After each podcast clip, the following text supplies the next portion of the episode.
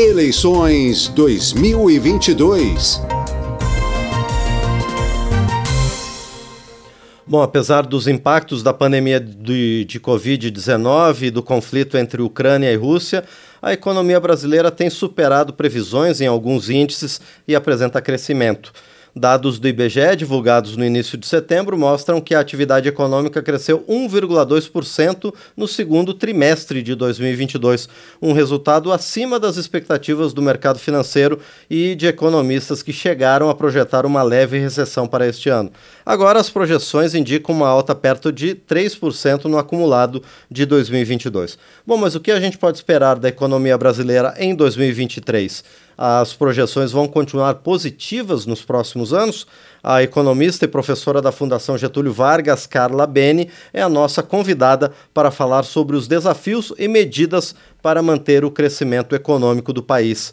Professora Carla, bom dia, obrigado por estar aqui no painel eletrônico. Bom dia, Márcio, bom dia a todos, é um prazer estar aqui com vocês. Prazer é nosso em receber você aqui no programa Painel Eletrônico da Rádio Câmara. Professora Carla, o desempenho da economia brasileira realmente está sendo melhor do que o previsto para 2022?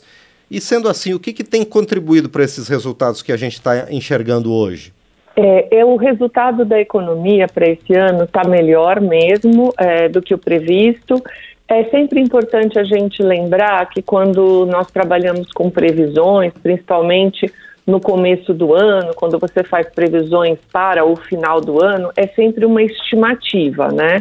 E aí você vai atualizando isso, por exemplo, como o Boletim Focus tem atualização semanal, porque você precisa reavaliar os modelos. Então, com isso posto, é, nós estamos numa situação melhor do que imaginada esse, no, nesse nosso ano e nós tivemos uma retomada da economia, praticamente.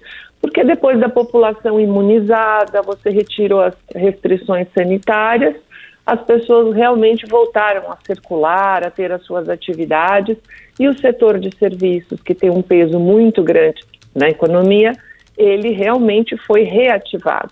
As pessoas querem sair ao restaurante, viajar, então, esse aumento do setor de serviços e da circulação toda da economia foi o grande motor aí para o Brasil e também para o resto do mundo todo. Se espera um bom crescimento para esse ano. É, professora, então, o, e o Brasil então está acompanhando o ritmo do, do resto do mundo. Como é que está a nossa situação em relação aos outros países? Então, nós estamos acompanhando, mas como no ano passado nós tivemos um crescimento, mas ele foi abaixo da média mundial, então esse ano a gente está com uma situação um pouco melhor, mas também é, não é uma situação muito diferente dos outros países. Há uma sinalização de um crescimento aí é, importante para todos os países. É, eu diria que é mais ou menos o final dessa ressaca da pandemia onde já estava previsto que para 2023 é, a gente iria ter uma recuperação, o mundo todo teria uma recuperação da atividade econômica. Bom, mas a gente ainda assim, professora Carla, paga um preço por algumas medidas que foram necessariamente tomadas. Por exemplo, como é que está a situação fiscal prevista para o Brasil para 2023? Bom, esse é o ponto central e o mais relevante, porque nós fizemos uma série de medidas agora, nesse ano e principalmente agora nesse semestre, para poder ativar a economia e diria assim que para poder tirar uma foto melhor do PIB, é, que vai empurrar o problema fiscal para o ano que vem. No entanto, que quando você olha a projeção do PIB para o ano que vem, você encontra, infelizmente, uma projeção de apenas meio de crescimento para o PIB. Ou seja, tanto no, o nosso crescimento agora, que pelo Boletim Focus dessa semana está projetando encerrar o ano a 2,65 de crescimento, está projetando meio apenas por ano que vem. Ou seja, essa é uma sinalização muito relevante, Márcio, porque tanto os 2,65 passam a não ser sustentáveis, porque você não consegue puxar isso para o ano que vem. E o grande problema aqui é sim, como você mencionou, a área fiscal. Bom, e Além disso, quais outros índices que o mercado financeiro, professora Carla, tem previsto para o ano que vem para a economia brasileira? Esse crescimento de 0,5% deve ser acompanhado por quais outros fatores? Bom, a gente prevê aí uma queda da inflação, né? A inflação para esse ano está projetada encerrar 6%, e ano que vem ela está projetada encerrar 5%, ou seja, você tem uma melhora da inflação, mas ela ainda continua fora né, da, da meta prevista para 2023, e uma redução da taxa Selic. Hoje nós trabalhamos a 13,75, reunião do Comitê de Política Monetária foi essa semana, e eles fizeram a manutenção dos 13,75 com uma votação importante, porque apenas dois votos foram contrários, então isso sinaliza uma maioria de que você pode realmente ter encerrado o ciclo de crescimento de alta da taxa Selic e para o ano que vem você tem uma projeção de 11,25, mas ainda uma Selic elevada. Então, quanto maior for a taxa Selic, maior é a contração da economia. Então, uma representatividade grande dessa queda do PIB é reflexo dessa política monetária contracionista. E, professora Carla, a partir desses números e dessa perspectiva para 2023, quais são as políticas que devem ser e podem ser implantadas para que a gente garanta um crescimento econômico sustentável? Bom, para a gente pensar para o ano que vem, eu acho que a questão central aqui ela está no orçamento.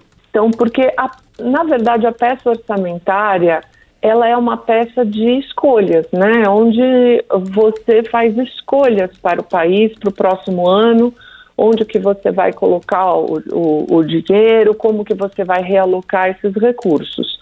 Então, para o ano que vem, é, o grande tema, na verdade, é justamente como que nós vamos fazer a manutenção dos programas para os mais vulneráveis. Nós temos é, aí 10 milhões de desempregados, nós estamos com um grupo muito vulnerável aí na população.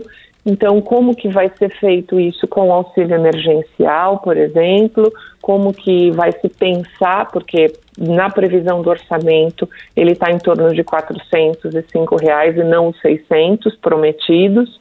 Então, como é que serão os cortes realmente que foram feitos para o orçamento para programas relevantes como farmácia popular, por exemplo, ou Casa Verde Amarela. Então, como vai ser essa teia protetiva para os mais vulneráveis, para que a gente possa diminuir um pouco essa grande desigualdade acentuada ainda mais com a pandemia. O Brasil é um país muito desigual, mas a pandemia é, acentuou muito isso porque nós precisamos ampliar a renda, até para que o dinheiro possa circular na economia e a gente melhorar o resultado do PIB. Então, professora Carla Beni, sendo o orçamento a questão central, também aqui o Congresso Nacional, o Senado e a Câmara dos Deputados também vão ter, então, papel preponderante na condução econômica em 2023? Eu diria que uh, é a, o papel preponderante de vocês. Vocês precisam realmente definir como que nós vamos fazer com a nossa carga tributária, como que vai ser feita a correção da tabela, por exemplo, do imposto de renda, se nós vamos criar outras alíquotas acima do teto máximo de 27,5, qual é o nosso comparativo internacional, a média de alíquota máxima de IR no mundo é 42%, o Brasil está com 27,5%. Como é que nós vamos fazer com isso? Que tipo de tributação a gente vai continuar é, praticando, se ela aumenta a desigualdade?